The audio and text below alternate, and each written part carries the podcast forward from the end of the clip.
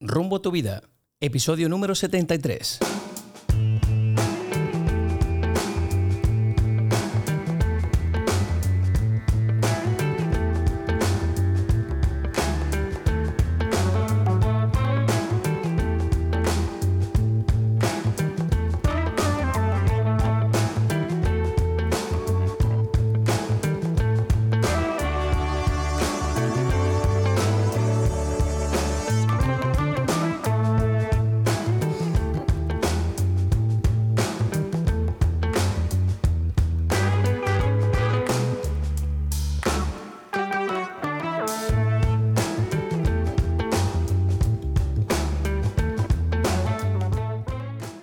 Amigos? Y bienvenidos a un nuevo episodio, cuarta temporada de Rumbo a tu vida.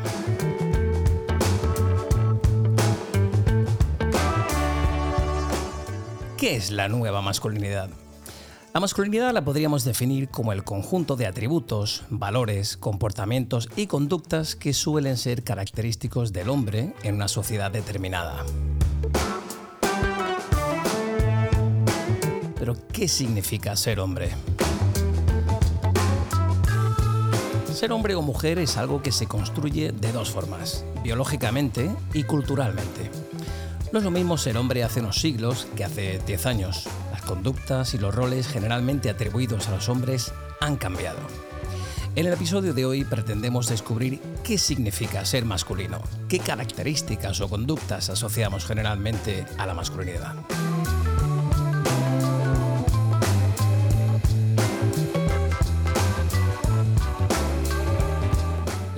Masculinidad tiene que ver con el deseo de muchos varones de crear y vivir en una sociedad igualitaria.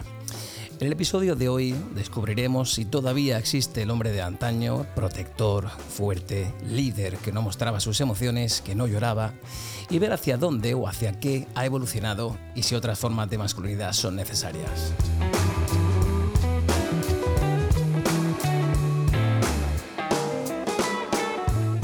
Y para ello hoy contamos con la presencia de Pablo el Único, un granadino singular, un granadino que se define a sí mismo como empático, luchador y creativo.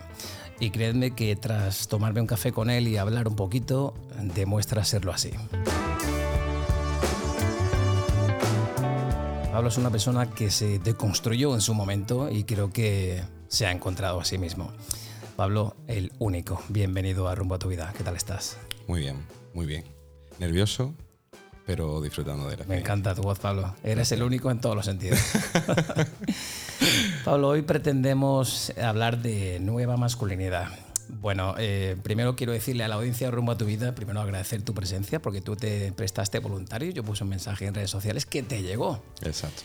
Eh, lo difícil que ha sido encontrar a alguien que quiera hablar de nueva masculinidad y lo complicado, casi imposible que ha sido el traer a macho alfa.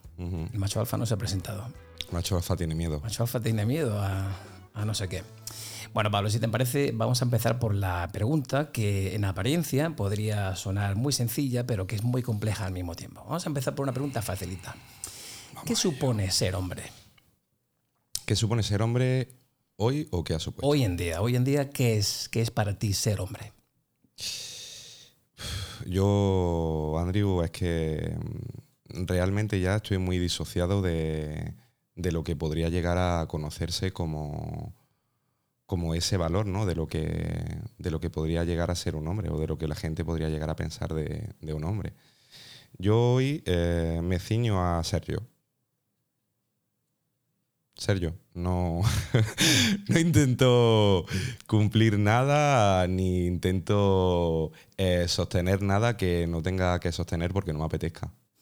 Bueno, pues eso ha sido todo, amigos. Muchísimas gracias por el podcast. Aquí concluimos. Gracias por invitarme.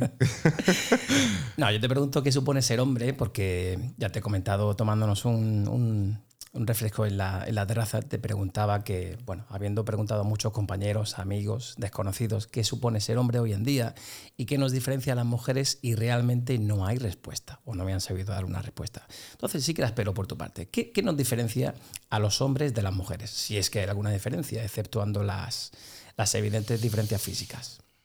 A ver, yo para mí, eh, realmente ahora nos encontramos en un momento evolutivo en el que sí hay o sí, hay una tendencia a que el hombre sea igual que la mujer en todos los sentidos. ¿no?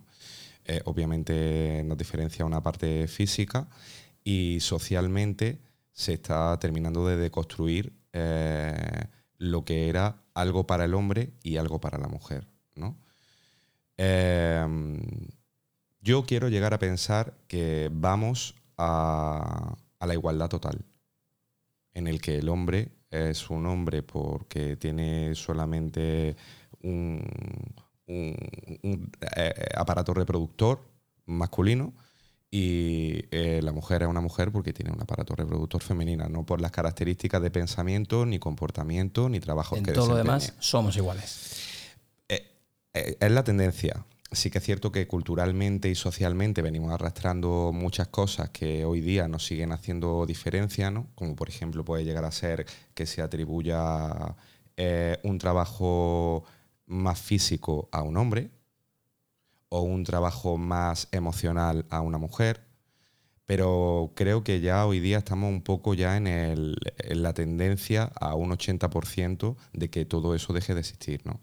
Tanto en pensamiento como en algo físico. Yo te comentaba antes que hoy voy a hacer de abogado del diablo y te voy a, te voy a matizar. te voy pincha, a matizar. Pincha todo lo que quieras. Bueno, tú me comentabas precisamente hace un rato que ayer, en una conversación que tuviste con un grupo de amigos tuyos, había una persona en concreto que te decía que, bueno, que evidentemente había ciertas conductas o, como tú bien dices, ciertos trabajos más propios de hombres, quizá por, bueno, pues por esa diferencia física, que sí que la hay, ¿no? Evidente y que, por ejemplo, por eso vemos hombres albañiles, bomberos, etcétera, ¿no? Pero bueno, como tú bien dices también, hay mujeres que pueden hacer ese tipo de trabajo. Pero también hay cierto tipo de trabajos normalmente asociados a la mujer.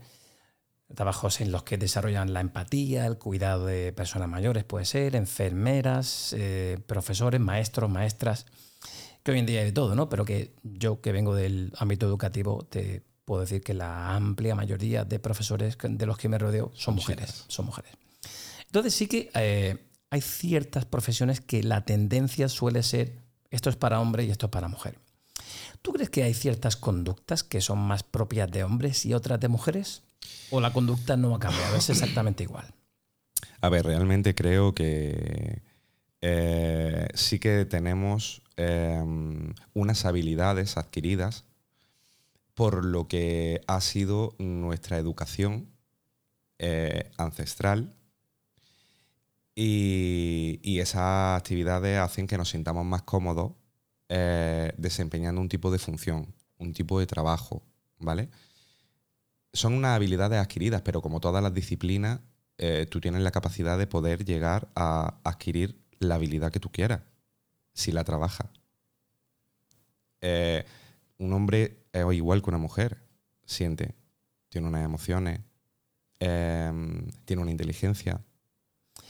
Pero yo te hablo de comportamiento. A nivel eh, de comportamiento, a nivel social, ¿el hombre muestra las mismas conductas que la mujer? En medida de lo que se lo permita y en medida de la evolución de su educación familiar y social. Yo, por ejemplo, eh, vengo de, un, de una educación eh, muy restrictiva emocionalmente pero restrictiva por parte de mi padre. Porque, así ha sido claro, durante décadas, ¿no? Exacto. Mm, mm, a mí mi padre no me ha enseñado nunca que yo tenga que mostrar ninguna emoción, ni he visto de él una emoción que no fuese la ira. Correcto. ¿Vale? O sea, la ira sí está, era correcta, la ira y la alegría, ¿no? Pero lo que es la tristeza, la frustración, todo eso era algo que no se veía. Se tenía que ser fuerte, ¿no? Exacto. El hombre tenía que ser el líder, el fuerte, el protector, el proveedor. Hecho, e, ese hecho vivido por mi padre, pero ese hecho impuesto también por mi madre. Que asumía su rol, ¿no? Claro, exacto. Yo tengo que ser un tío duro, yo tengo que ser un tío que lo consiga, yo tengo que ser un tío eh, que no le dé un valor a una parte emocional vulnerable. ¿Y cuánto de eso ha quedado en ti? ¿Qué pozo ha quedado en Pablo? Pues eso hoy día, a día de hoy, em, a día de hoy no es nada. ¿Vale? A día de hoy ya no existe eso. Eh, ha existido.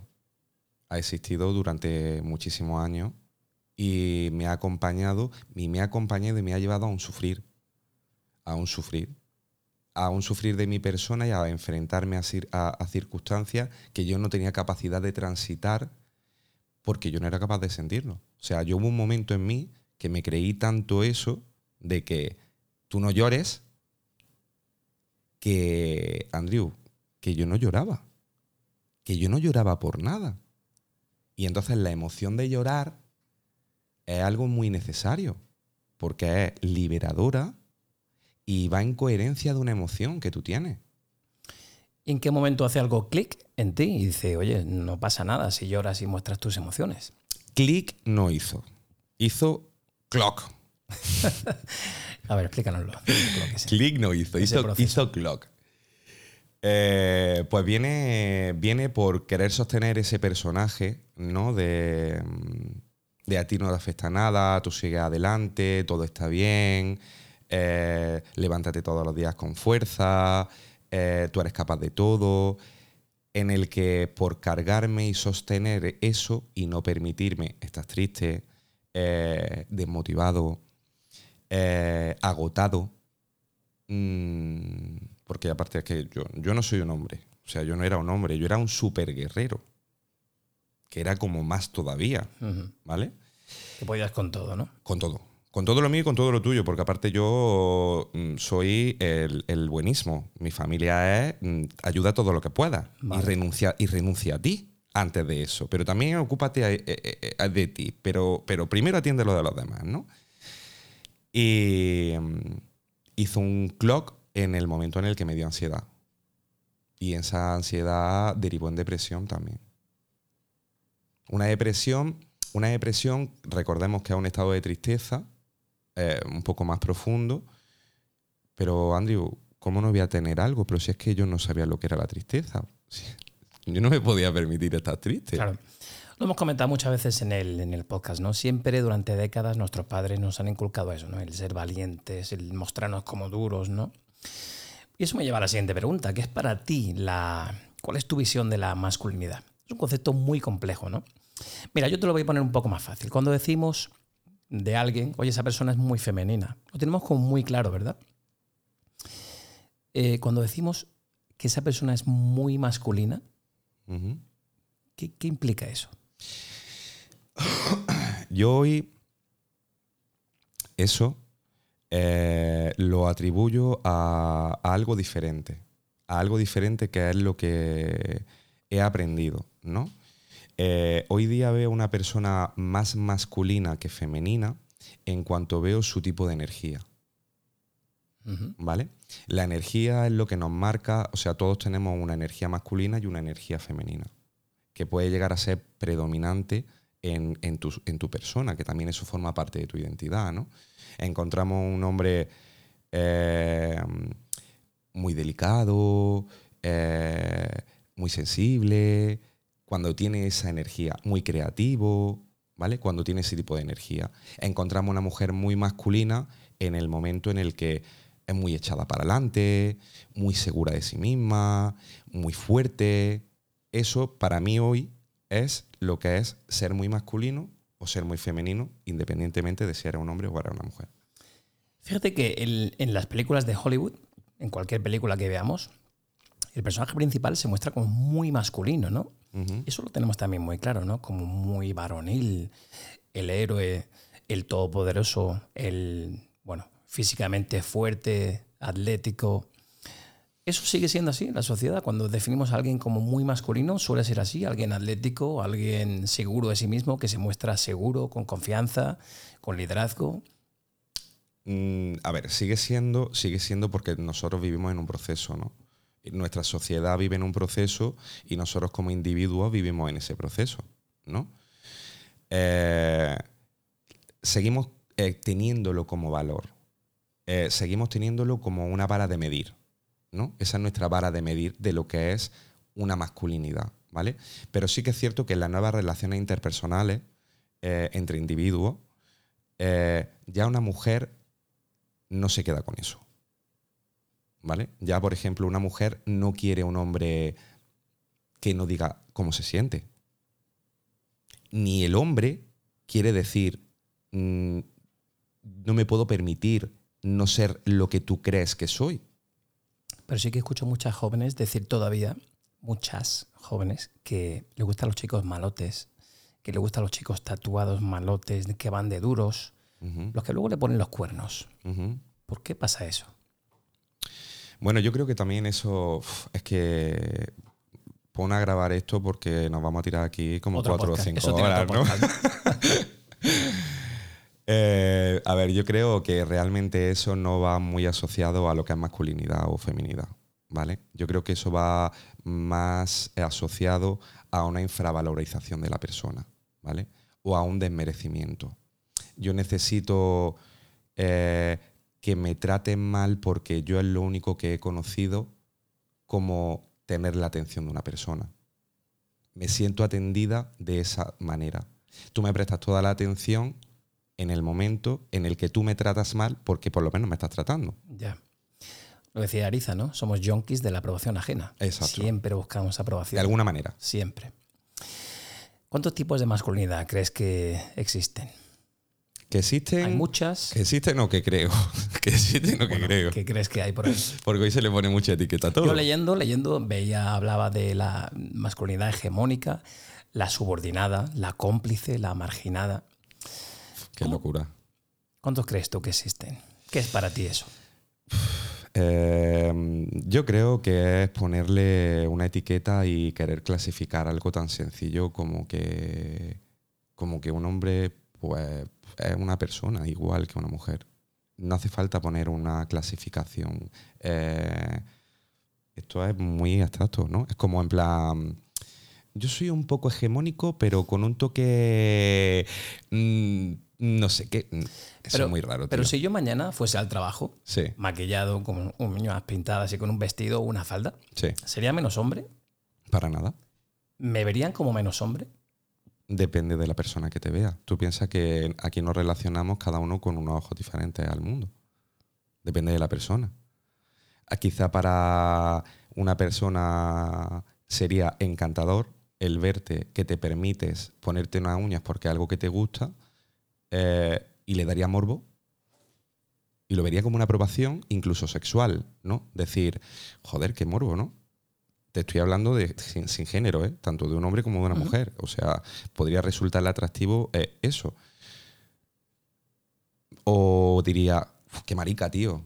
O qué femenino, ¿no? Eh, el hecho de decir, Claro, porque tenemos asociado determinadas exacto, conductas, o en este caso looks, a, a lo masculino y femenino. exacto.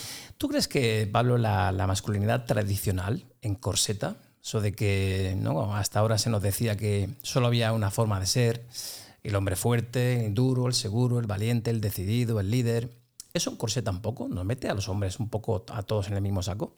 Mira, mira qué bonito lo que has dicho. O sea, encorseta. ¿Qué es encorsetar? Meter dentro de un corsé, ¿no? Dar una forma, ¿no? Utilizar un elemento para dar una forma a algo que no tiene esa forma. Muy bueno. ¿Qué quieres que te diga más? Yo creo que está la respuesta ahí, ¿no? Es importante, Pablo, cómo nos perciben los demás. Tenemos que demostrar algo a los demás. Tenemos que demostrar nuestra masculinidad a los demás. como todo, ¿no? O sea, hoy hablando de la masculinidad, como todo, eh, es que el, el valor de lo que fuera la gente perciba, es que tú no tienes el poder de eso, tío. Es que tú no puedes nunca eh, hacer que la gente piense de ti nada. Ya, pero hoy entramos en el, en el eterno debate de yo soy lo que yo me siento o yo soy como me percibe la gente. Un poco mezcla de las dos. Tú siempre vas a ser como tú te sientes, porque como polla, no sé si aquí se puede decir, Aquí puede decir lo que yo soy de Granada, o sea, Claro. la polla es algo, es algo muy nuestro, ¿no? Eh, como polla, eh, voy a yo querer ser algo que tú piensas, si no sé ni lo que piensas, si tus pensamientos cambian 20.000 veces al día. ¿Cómo yo voy a cumplir las expectativas de lo que tú quieres si tú de repente piensas que te apetece comer macarrones y después dices que no porque ayer comiste hidratos? ¿Cómo voy a cumplir yo estas expectativas de lo que tú piensas? Es, es una locura. Es, es más, es más interesante decir, ¿tú qué sientes? Yo me siento cómodo así, haciendo esto. ¿Te hace feliz? Sí. Ya está. No tenemos que demostrar nada, ¿no? A nadie. A, nosotros mismos, en todo caso, ¿no? Claro, exacto. Y después ya, eh, después ya sí que es cierto que nos enfrentamos un poco, que yo creo que es un poco a lo que tú vas, ¿no? Con esa pregunta que me has hecho, tan inteligente.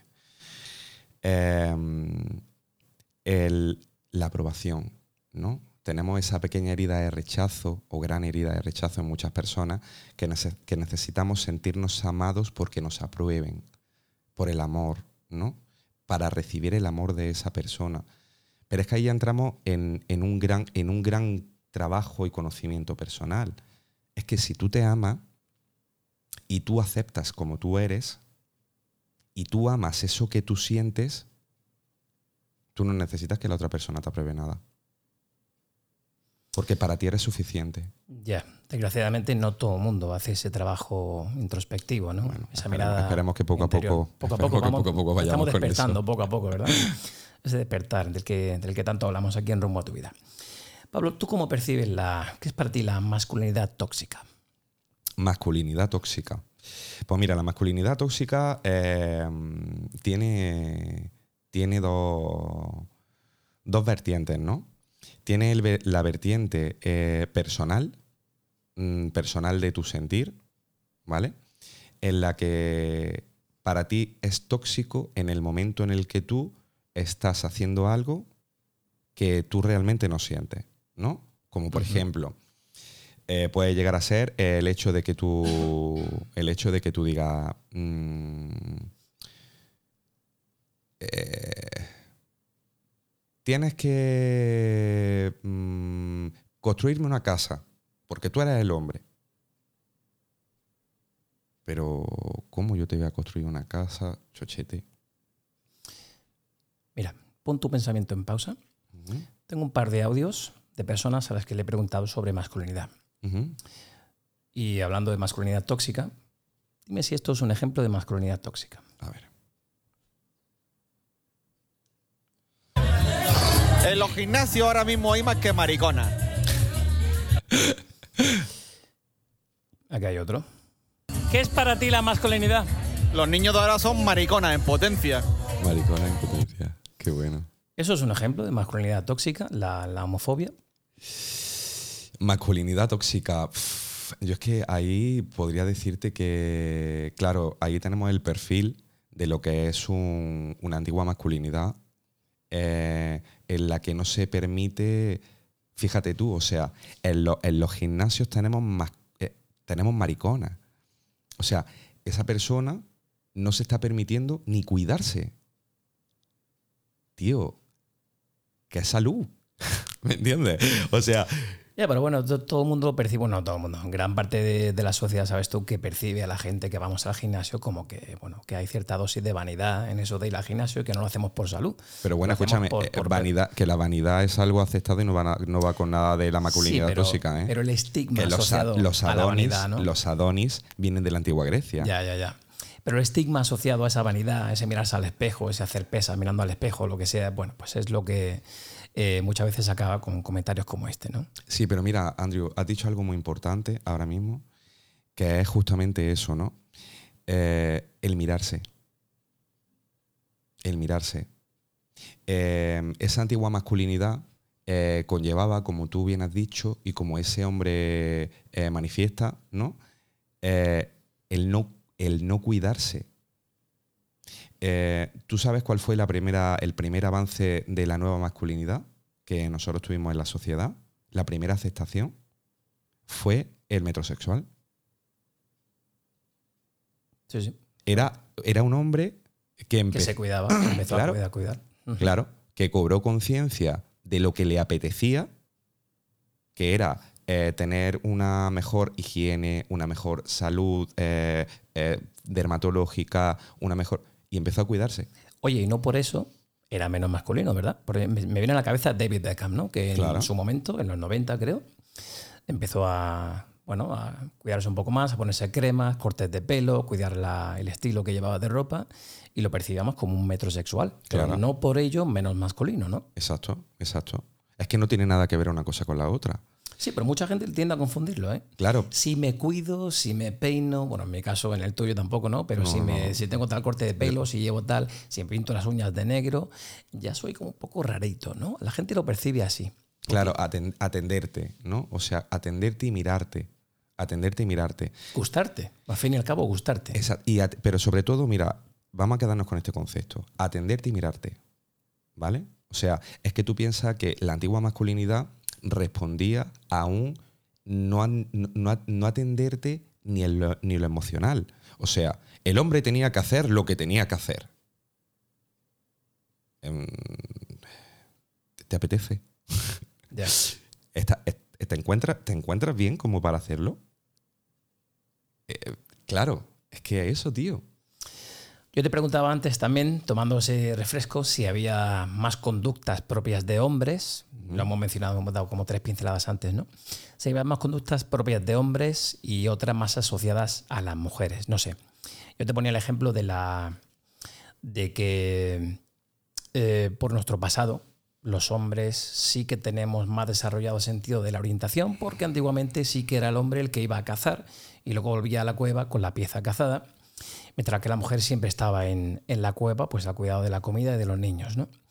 Y también supuestamente, y todo esto supuestamente, la mujer tiene más desarrollado el sentido de la empatía, es más conversacional, más empática. ¿Esto es así o son simplemente fruto de la tradicional hegemonía masculina y de la educación recibida? A ver, somos, somos el fruto de una evolución, ¿vale? Eh, sí que hoy día ya eh, podemos, los hombres se sienten capaces y las mujeres se sienten capaces, ¿vale? De poder hacer eso y de poder enfrentarse a eso. Eh, también es cierto que son habilidades adquiridas transgeneracionales, ¿vale? Eh, em, eh, una mujer ya desde pequeña, en las generaciones anteriores, se le enseñaba a cocinar, a coser, a atender a los niños, a atender sus estados emocionales, a preguntarles que cómo se encuentran, a observar su comportamiento. Y un hombre pues tenía que traer el pan a la casa. Entonces, esas son unas habilidades adquiridas transgeneracionales que, que hoy día dan un poco de ventaja. Dan un poco de ventaja pues, a la hora de, por ejemplo, si eres una enfermera, ¿vale? O si eres un, un mecánico, ¿no? Pues porque ya tu abuelo eh, desmontaba las lavadoras, tu padre aprendió a arreglar enchufes y todo eso te llega a ti. Pero realmente tenemos las mismas capacidades. Y ya hoy creo que el individuo de hoy se siente capaz de todo. Se siente capaz de enfrentarse a un acompañamiento emocional, pero también se siente capaz de arreglar un enchufe. Yo tengo, yo tengo amigos, o sea, los padres de mis amigos, eh, que, que tienen que llamar a un electricista. Pero es que en mi casa, mi padre te hace desde ponerte la moldura de una escayola, a arreglarte una lavadora, a cualquier cosa. Es que para mí eso es la masculinidad. Y, y no, sabe, y no sabe hacerse un huevo frito. Que yo digo, pero hombre, Porque nunca ha tenido que hacerlo. hombre, hombre de Dios. Nunca ha tenido que hacerlo. Si ¿no? te quedas solo, ¿qué vas a comer? Pablo, ¿tú crees que vivimos en, en una sociedad igualitaria? Creo que vamos camino a eso. Creo que vamos camino a eso y es muy interesante esto, Andrew, y que lo planteemos, porque es algo insostenible, pero ni por un lado ni por otro. Ni por el lado de las mujeres ni por el lado de los hombres. ¿No? Porque la mujer no necesita ser cuidada ni salvada, porque necesita cuidarse ella, porque nadie mejor que ella se va a poder cuidar y sabe lo que necesita eh, ni se va a tener que salvar de nada, porque ella es capaz. Ella es capaz de todo. ¿Cuáles dirías tú que son los pasos que hay que dar en esa dirección para conseguir una sociedad más, más igualitaria? ¿O los estamos dando ya? Estamos empezando un poco a darlo, ¿vale? Porque la conciencia del trabajo personal, el trabajo emocional, eh, el- la psicología, ya es algo que está muy latente en la sociedad, ¿vale? El camino de esto es muy sencillo. Yo vengo aquí a relacionarme con el mundo desde mi persona. Y necesito tener unas herramientas y unos conocimientos para enfrentarme al mundo. Yo. No que nadie me lo cuente. No que venga un tío y me haga la vida. No que venga una tía y sea feliz. O sea, yo no soy feliz hasta que no tengo una novia. Tío. o sea, ¿cómo funciona esto? Hay de todo ahí fuera, ¿eh? Hay de todo. No, no, claro, claro. ¿Tú crees, Pablo, que los hombres ahora somos más empáticos que antes? ¿Nos comunicamos mejor que antes? A ver, yo creo que poco a poco se están rompiendo esas barreras. A mí eso ha sido. Fíjate tú, Andrew. Yo, um, fíjate, te voy a contar un poco de mi evolución, ¿no? De mi persona. Yo siempre he sido. Fíjate, es que es muy interesante traer esto ahora, ¿no? Yo siempre he sido muy empático. Mira, fíjate. Lo que la audiencia no sabe es que me ha estado contando su evolución. Exacto. Y ha sido otro podcast aparte. Aparte, ese ya será. Ahí ha quedado. Es, es para las suscripciones premium. Ahí ha quedado. Eh, mira, mm, yo creía que era empático. Creías que eras empático. No lo eres. No, era un sufridor. Ahora soy empático. Y antes era un sufridor. Antes era un sufridor porque eh, yo me encontraba a mi colega Andrew que lo estaba pasando mal, o yo creía que lo estaba pasando mal porque yo no le preguntaba cómo se encontraba, ni lo que necesitaba. Y yo de repente yo venía y te decía, venga Andrew, tío, que no, que mm, te, mm, te has quedado sin curro, que no pasa nada, venga, vámonos a la calle, venga, que te voy a invitar a comer hoy y, mm, venga, ¿qué necesitas? ¿500 euros? Pues venga, toma 500 euros. Yo era, yo era ya, yo era empático. Yo te ayudaba. No, picha, no. ¿Empático qué es? Empático es sentarte con la persona y decirle, ¿qué necesitas, Andrew? ¿Cómo te encuentras? ¿Cómo puedo ayudarte? Ahí entra la empatía. Y eso, y eso, ¿Y eso lo hacemos más ahora que antes? Eso estamos empezando a hacerlo individualmente, porque tú piensas que si nosotros no tenemos la capacidad de hacerlo con nosotros, es muy difícil que lo hagamos con el otro. Eso empieza en ti. Tú no vas a ver nunca a una persona realmente de verdad lo que significa empático que no se pare con él y diga, hey, Pablo, ¿qué te pasa? ¿Estás nervioso eh, por ir a grabar con Andrew? ¿Cómo te encuentras? Mm, ¿Tienes ganas? ¿No tienes ganas? En ese nerviosismo, ¿qué es lo que hay? Ya. Yo tengo una, una muy buena amiga, mi amiga Débora. Débora, saludos. En el momento en el- de mi vida donde yo toqué fondo, Ujú. a mí todo el mundo me decía, hombre, lo que tú tienes que hacer ahora es salir, es vivir, es conocer a gente. Andrew, ¿cómo te ha pasado esto? Claro, ¿Cómo, te, cómo- te ha pasado esto, tío? Con lo que tú eres. Y la única persona que llamaba a mi puerta cada miércoles era mi amiga Débora. Y me decía, eso que tú estás diciendo, Débora, te quiero ya. ¿cómo estás? Y Débora, tras un tiempo, siempre me hace la misma pregunta. ¿Eres feliz? Claro. Eso es empatía, ¿no? Eso es empatía. Eso es empatía. Lo demás es, lo demás es eh, mm, aguantar una máscara de buenismo. Y ser eso. Soy bueno. No, yo es que soy bueno, yo ayudo. Sí. No, no, no, De eso hay mucho por ahí, ¿no? Claro, tío, o sea, ¿qué ayudo? ¿Qué ayudo? Mm, primero ser empático y después ayuda. Porque a lo mejor tú no puedes ayudar, ¿me entiendes? O sea, a lo mejor tu labor es solamente eh, acompañar a esa persona, acompañarla. Pero pregúntale primero, ¿qué quieres? Quiero que me dejes solo. Ya está. Ya está. Ya me estás ayudando, Ya tío. está, Respétalo. Claro, esa es la ayuda. Mira, Pablo, ahora te voy a poner una serie de, de audios. Yo le preguntaba a la audiencia de Rumbo a tu Vida dos preguntas muy sencillas. Una, eh, ¿qué entienden ellos por masculinidad? Y dos, eh, bueno, si conductas que antaño veíamos como gestos de educación y de, y de cortesía, como abrir la puerta, ceder el asiento en un autobús o incluso ofrecerse a pagar en una primera cita, si ellos lo percibían como gestos de cortesía o si son pequeños eh, signos, pequeños ramalazos de patriarcado que arrastramos todavía. Y esto es lo que nos decían. Mira, aquí tienes alguno, a ver qué te parece. Antiguamente teníamos gestos supuestamente educados de retirar la silla, dejar pasar a la mujer o pagar en una primera cita, ¿Tú eso lo concibes como simplemente gestos de buena educación, de cortesía, o ves pequeños micromachismos arrastrados de la sociedad patriarcal? Los veo grandes. ¿Grandes micromachismos? Grandes micromachismos. Explícanos un poquito eso. Yo no necesito que nadie me retire la silla ni que me lleve las bolsas. Es más, te digo que cuando vivía en México, eh, eso se lleva hasta el extremo. Y ahora la gente, tu vecino por la calle, te cogían las bolsas. Y ahora te las llevaban. La segunda pregunta que estamos haciendo es, ¿tú cómo concibes hoy en día la masculinidad? ¿Concibes al hombre como antaño, como ese hombre viril, protector, que no lloraba ni mostraba sus emociones, o crees que ese papel está cambiando? Lo que yo concibo, o como yo busco un hombre. ¿Tú ves el hombre hoy en día? Pues creo que, que ese concepto de masculinidad está evolucionando. ¿A qué? Pues a, a- a una sentimentalidad más recíproca Más y, y- empático, y más... Más comunicativo. Exactamente. Más comunicativo sobre todo que es lo básico. ¿Qué te parece, Pablo?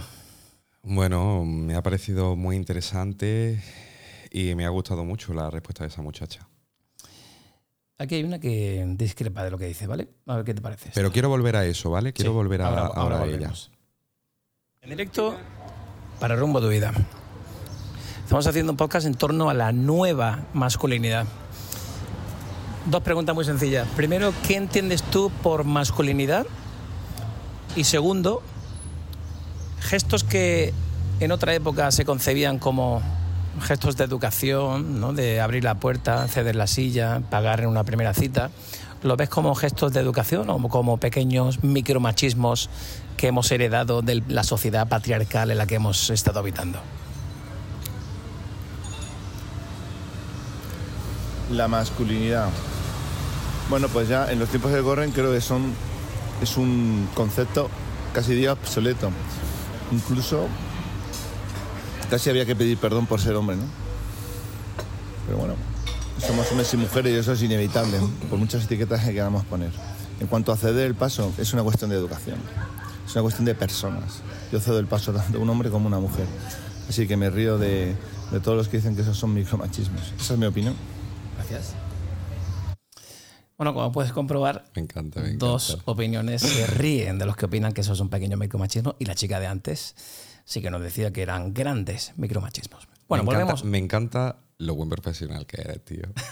eres muy bueno. En todo caso, esto está, esto está grabado en bares y en Me cafeterías. encanta, me encanta. Y cómo, y cómo, cómo eh, has sido tan habilidoso ¿no? de encontrar ese perfil de, de chica con un pequeño resquicio machista, ¿no? Y de chico con ese pequeño resquicio feminista, ¿no? O sea, me, me gusta, me gusta. Bueno, conclusión. A ver, conclusión. Conclusión, aparte de que eres un buen profesional. eh, a ver, yo realmente creo que hay un poco de realidad en las dos cosas, ¿vale? Eh, en lo que cuenta el chico, eh, mira, me ha encantado eso que ha dicho, ¿no? De yo le abro la puerta tanto a un chico como a una chica, ¿vale? Eh, al final es, es educación, o sea, es ayuda, es ayuda, ¿vale? Si yo llego un poco antes a la puerta que tú y te la abro, da igual que sea un hombre o una mujer, vas con las manos ocupadas, te la abro. Eh, si yo estoy acompañando a mi colega mm, Roberto a comprar y, tío, estoy hablando con él, vamos andando, no sé qué, no sé cuánto, ¿sería de menos macho o lo desvalorizaría como hombre el decirle, dame un par de bolsas, tío? No, ¿verdad? O sea, es ayudar. La gente lo percibe de forma diferente, ¿no? Pero si mi amigo Roberto fuera María, me parece absurdo que ella eh, tenga que cargar con la compra y yo eh, acompañarle sin cogerle las bolsas, ¿no? Es educación, empatía eh, y ayuda. Ahí nos unimos, ¿no? Mira, aquí están las reflexiones de otra persona, de otro oyente del programa, sobre esas dos mismas cuestiones. A ver qué te parece esta. La primera pregunta era, ¿tú percibes gestos que antiguamente pudieran verse como gestos de cortesía, como retirar la silla, ofrecerse a pagar una primera cita, el abrir la puerta a alguien? ¿Lo ves? ¿Lo percibes así, como gestos de cortesía? ¿O por el contrario, como gestos machistas eh, que, tra- que arrastramos todavía de una sociedad patriarcal? A ver, yo acepto que, que pueda haber cambios y los cambios normalmente suelen ser, suelen ser a mejor, suelen ser buenos. Pero yo, en mi caso, por como me han educado, la mayoría de estos gestos los asocio mm, más que a la masculinidad, a la educación. Entonces, si a mí desde pequeño pues me han educado a tener ciertos detalles, no solo con mujeres, sino con personas de más edad y tal, yo creo que si tú lo haces sin ninguna maldad y simplemente por educación, como en mi caso, no, no veo que deba haber un problema. Ahora que sí entiendo que otro tipo de hombres, que no es mi caso, sí lo puedan considerar como que esto no es que lo hagan por educación, sino que tiene que ser así porque el hombre es el hombre y la mujer es la mujer. Perfecto. La siguiente pregunta era, ¿tú cómo percibes hoy en día la masculinidad? ¿Ves al hombre varonil protector que concebíamos antaño o ves que la figura de la masculinidad del hombre está cambiando? Y, y si es así, ¿hacia dónde está cambiando? Bueno, yo sí creo que está cambiando, obviamente. Ya hoy en día la, la sociedad, por, por, cómo se mueve, por cómo evoluciona, yo creo que esta, esta figura del hombre, eh, como decía Alfari, blandengue, con el, con el carrito de la compra, yo creo que sí que eso ya no tiene lugar. El hombre ya tiene que tender hacia, hacia otro tipo de, de comportamiento. El hombre blandengue del Fari. Con el carrito de la compra. Con el carrito de la compra. ¿Tú ves hombres con el carrito de la compra? Mm, si tú eres soltero. ¿Serían menos masculinos si llevas un carrito si, de la compra? Si tú eres soltero y vives solo, si tú no vas a comprar, te quedan dos días, picha. Escuchamos este y ahora me dices. Cuando el hombre tiene gestos con la mujer, tales como cederle la silla, abrirle la puerta o en una primera cita ofrecerse a pagar esa cena o comida, ¿tú ves esos pequeños gestos como gestos de cortesía o lo ves como pequeños micromachismos que arrastramos de una sociedad patriarcal? Sinceramente lo veo como un gesto de cortesía. Yo eh, entiendo que no hay diferencia entre ceder el sitio a una mujer o a un hombre. Y habitualmente yo intento ser cortés con las personas que me rodean. No, creo que es demasiado sacarle punta al lápiz el hecho de ver ahí un micromachismo, ¿no? Aunque es cierto que la sociedad eh, en ocasiones, pues eh, eso lo, ha hecho como, como, gesto de machismo, pero eso no quiere decir que, que la persona que lo haga eh, tenga ese sentimiento de superioridad sobre la mujer y yo te cedo a ti porque yo soy más que tú, ¿no? Y la siguiente pregunta que estamos haciendo, un poco más complicada, es ¿cómo percibes tú la masculinidad hoy en día? ¿Tú crees que la percibimos como ese hombre viril de antaño que no lloraba, fuerte y protector? ¿O crees que el papel de la masculinidad o del hombre está cambiando y se está haciendo un poco más empático? ¿Cómo lo percibes tú hoy? Hombre, yo creo que hay un cambio importante, afortunadamente, porque también ahí ha habido un estereotipo en el que el hombre no podría mostrar sus sentimientos. Eh, yo no podría subsistir una sociedad más antigua porque creo que es importante que todos mostremos cómo somos, independientemente de nuestro género. Creo que es algo vital para las relaciones entre las personas y sobre todo pues, si los que creemos en la igualdad. ¿no? Muchas gracias. Muy bueno. ¿Qué me dices, Pablo? Bueno, yo creo que ahí también entramos y abrimos otro debate, ¿no? Diferente. Eh, sí que es cierto que quizá desde dónde, ¿no? O sea, desde dónde siempre es la pregunta. ¿Desde dónde? Eh, tú puedes hacer eh, diferentes cosas, como por ejemplo el pagar una cena, el, coger una bolsa, el ayudar a alguien.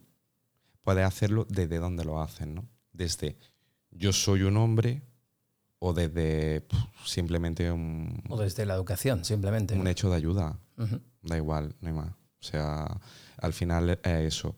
¿Desde dónde? Cada uno sabe desde dónde. En todos estos audios yo menciono una palabra clave que no ha salido todavía. El patriarcado. Patriarcado. ¿Qué es el patriarcado? El patriarcado ha sido eh, nuestro modo social eh, como hemos vivido socialmente, en el que el hombre era la imagen principal y, y, todo rondaba conforme a lo que él era. ¿Vale? el patriarcado le daba una fuerza al hombre que no se la daba a la mujer y le otorgaba unos atributos al hombre y unos atributos a la mujer. Y eso, a colación de lo que dices, ¿tú crees que me lleva a la siguiente pregunta? ¿Tú crees que arrastramos conductas del patriarcado? Estamos en un, estamos en un deshacimiento. ¿Vale? Como tú cuando te tomas un paracetamol efervescente. Se están ya disolviendo, están pasando los, los Claro, efectos. exacto. Poco a poco. ¿no? Eh, el- el Esto que- lleva unas décadas, ¿no? el que, la, el que la pastilla y el agua se integren conlleva un tiempo. Qué buena esa, ¿eh? Yo es que soy muy visual. Lo voy a utilizar ahí de, de- de intro del programa. ¿eh? Oye, Pablo, esto te lo comentaba antes eh, mientras, bueno, fuera de micro, eh, pero te lo vuelvo a comentar aquí ahora que estamos grabando y estamos cómodos. ¿Estás tranquilo? Venga, más tranquilo que antes. estoy más a gusto que en brazos. Bien. Eh, ¿Se puede ser masculino sin ser hombre? Se puede ser masculino sin ser hombre y se puede ser femenino sin ser mujer. Y todo es correcto. Ahora quiero que termines dos frases, con lo que a ti te venga en gana, ¿vale? Termina la siguiente frase. La aspiración natural de cualquier hombre es ¿Ser feliz? muy buena. Lo tengo tatuado en la piel. Eso es ser feliz. De un, de un padre se espera. ¿Que ame? Qué importante es el amor en todo esto, ¿eh? Todo. Y no somos conscientes todavía de eso, ¿eh? Joder. De la tío. importancia de- del amor en todo. No somos conscientes porque no hemos eh, sentido el amor, realmente, Andrew.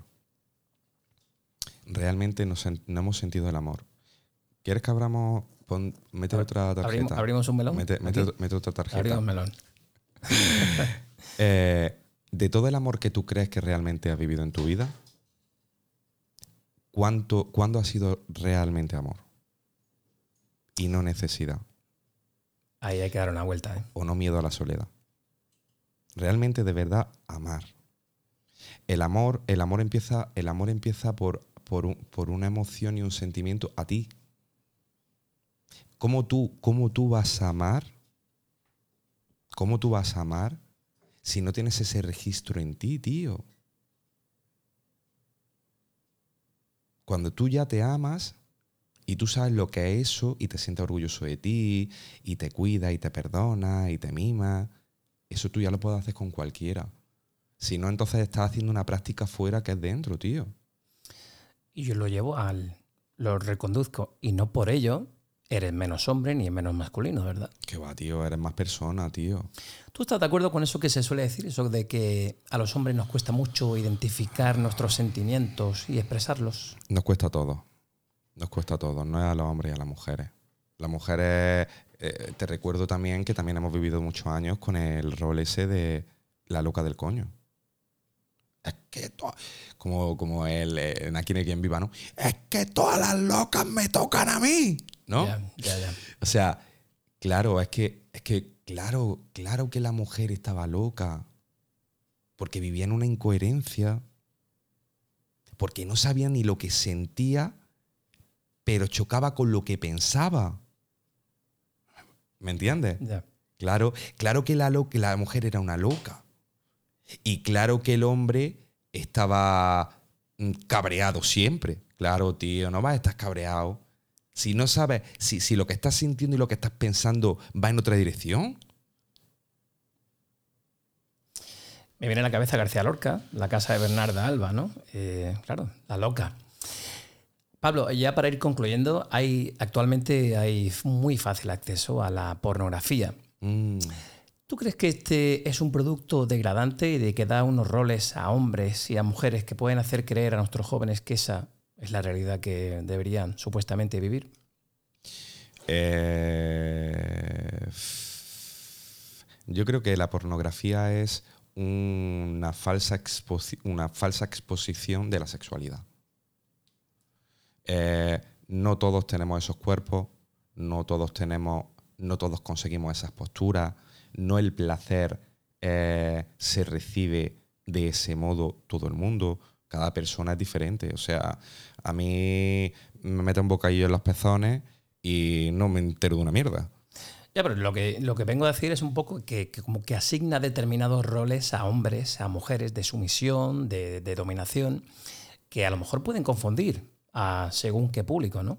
Claro, hombre, eso, eso también es algo evidente. Se supone que en la, en la postura del porno el hombre es el que llega, arrolla, eh, mm, presiona Con a la el animal mujer. cazando a su presa. Claro, y ella es una cervatilla indefensa. Sumisa, ¿no? Oh, Pero es que, tío, es que, mm, que eso es que no somos así, porque es que mm, a mi amiga María le encanta empotrar.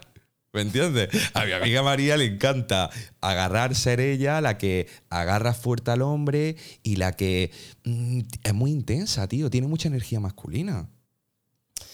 Vamos a tener que poner una E de explícito aquí al podcast. Yo en principio lo quería mantener un poco limpio, pero Aquí somos, aquí somos personas aquí- reales. aquí para todos los públicos.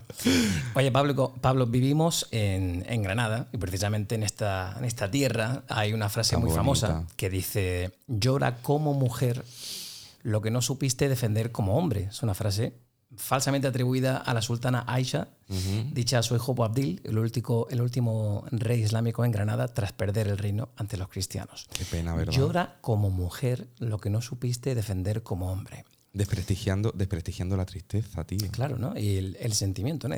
Llora como mujer. O sea, tú como hombre tenías que haber defendido este reino musulmán Como hombre. de los cristianos. Como hombre. Y ahora llora como mujer. ¿Cuánto carga eso? no? Fíjate, ¿eh? ¿Cuánto carga eso, tío? Ese mensaje es potente. ¿eh? De hecho, en Granada hay un sitio, bueno, supuestamente donde pasó esta escena, llamado El Suspiro, El del suspiro Moro. del moro. Exacto. Mira, quería, quería hacerte un matiz con eso, Andrew. Sí. Y es muy importante. Creo que la nueva masculinidad es muy importante socialmente eh, para todo el mundo. Primero para el hombre, para el propio hombre, ¿vale? El vivir en coherencia con lo que siente y ser libre de expresarse en todos los sentidos. Pero es que también es muy importante para la mujer. ¿El por qué es muy importante para la mujer? Porque es que eh, ese hombre no, puso- no supo defender, ¿vale? Porque si no lo hubiera defendido. Pero es que en ese momento, ahí también podía haber una sultana que fuese capaz de defender. Y ella no estaba siendo ella. Y ella se estaba viendo frustrada porque ella sí tiene esas cualidades en ese momento de arrojo, de fuerza y de toma de decisión. Porque ahí él no se permitía ser él y ella no se permitía ser ella. Él estaba siendo infeliz porque tenía que hacer algo que no podía, no sabía. Y ella estaba siendo infeliz porque no se estaba permitiendo ser quién era ella, tío. A lo que llevo a decir es que, tan- que esa es la coherencia, tío. Que no hay nueva masculinidad.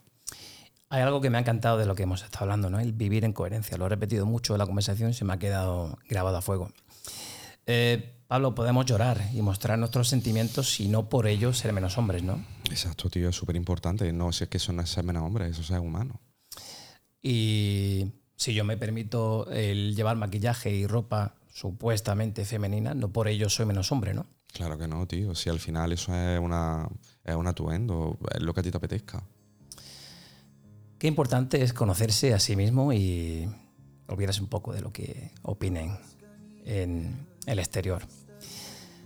Pablo, ha sido un auténtico placer charlar contigo. Se me ha hecho súper cortito. Llevamos casi eh, una hora charlando y ha sido un placer bueno. charlar contigo sobre masculinidad, nueva masculinidad, sobre hombres, mujeres, sobre todo.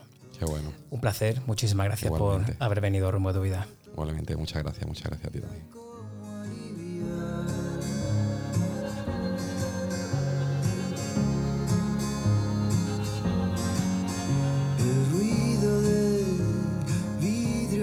El Pues amigos, ahí queda el episodio número 73 de Rumbo a tu vida en torno a la nueva masculinidad. Si es que la hay, si es que existe, sacad vuestras propias conclusiones. Yo como le decía Pablo, nosotros ponemos las cartas sobre la mesa, vosotros que sois ya lo suficientemente inteligentes, sacad vuestras propias conclusiones y ante todo no olvidéis una cosa muy importante, sed felices.